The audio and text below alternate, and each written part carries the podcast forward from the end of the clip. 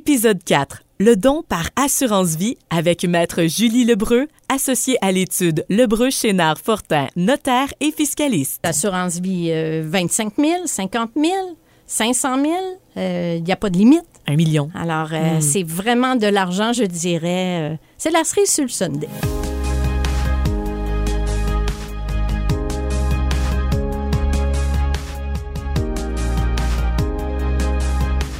La Fondation du Centre hospitalier de Granby vous présente Parlons donc, un balado traitant d'actions philanthropiques sous toutes leurs facettes.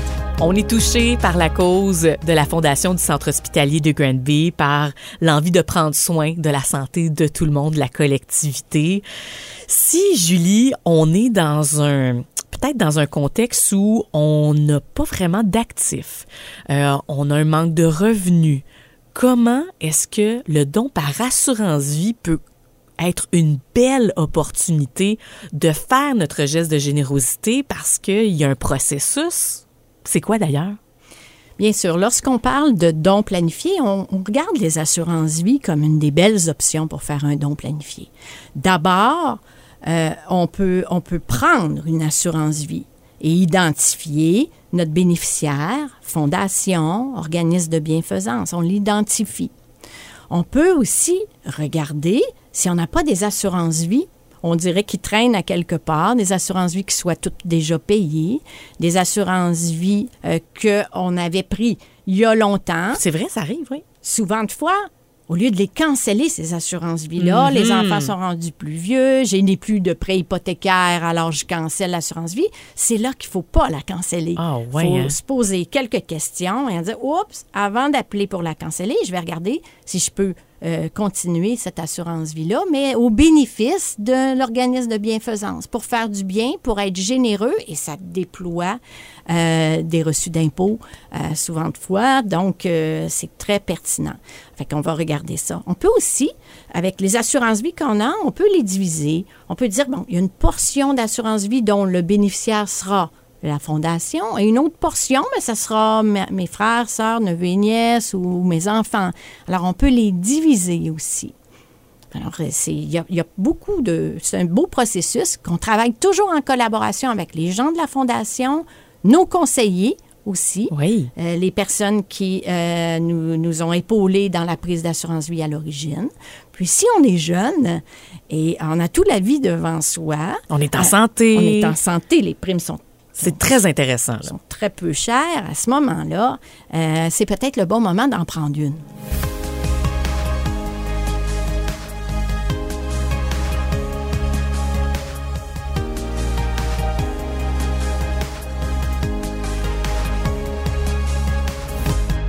Est-ce que c'est coûteux à prévoir, toute cette démarche-là? Coût financier, pas du tout. C'est bénéfique. C'est bénéfique de le faire. Et au niveau euh, du bénéfice qu'on peut en tirer aussi, euh, à permettre à la fondation d'avoir une somme fixe déployée de manière importante lors de notre décès par l'assurance vie qui est encaissée euh, par la fondation. Alors, c'est un geste, bien sûr. Il y a de la documentation à remplir. On est épaulé par nos conseillers.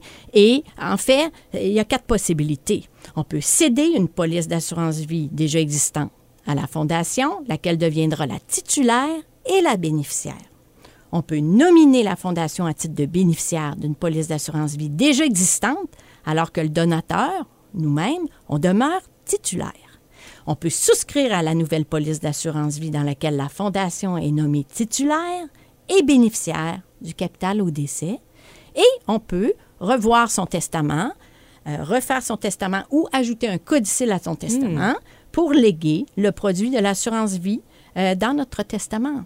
On le rappelle, c'est tellement un montant qui est souvent important. C'est vraiment un gros pourcentage de, de l'entièreté de ce qu'on peut laisser comme héritage à nos proches. Donc, ce montant-là, on le dit, c'est souvent la paperasse, c'est remplir la documentation, mais c'est, dans le fond, c'est pas coûteux à prévoir, mais c'est plutôt le temps qu'on va investir dedans qui est tellement payant au bout du compte, étant donné l'apport de ce montant-là Oui.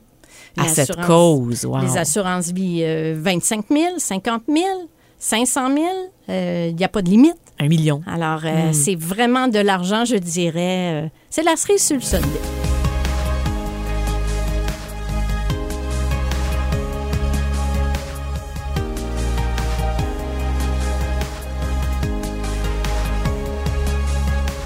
Aux avantages fiscaux pour le donateur, Julie, on pourrait dire quoi là-dessus?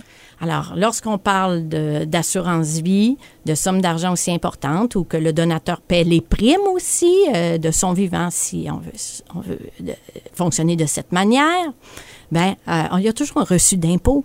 Parce que l'organisme ou la fondation, s'il est enregistré à l'ARC avec des, nu- des numéros qui permet la délivrance de reçus d'impôt, ça réduit la facture fiscale. Ça peut réduire la facture fiscale de notre vivant sur nos autres revenus par ailleurs ou la facture fiscale à notre décès.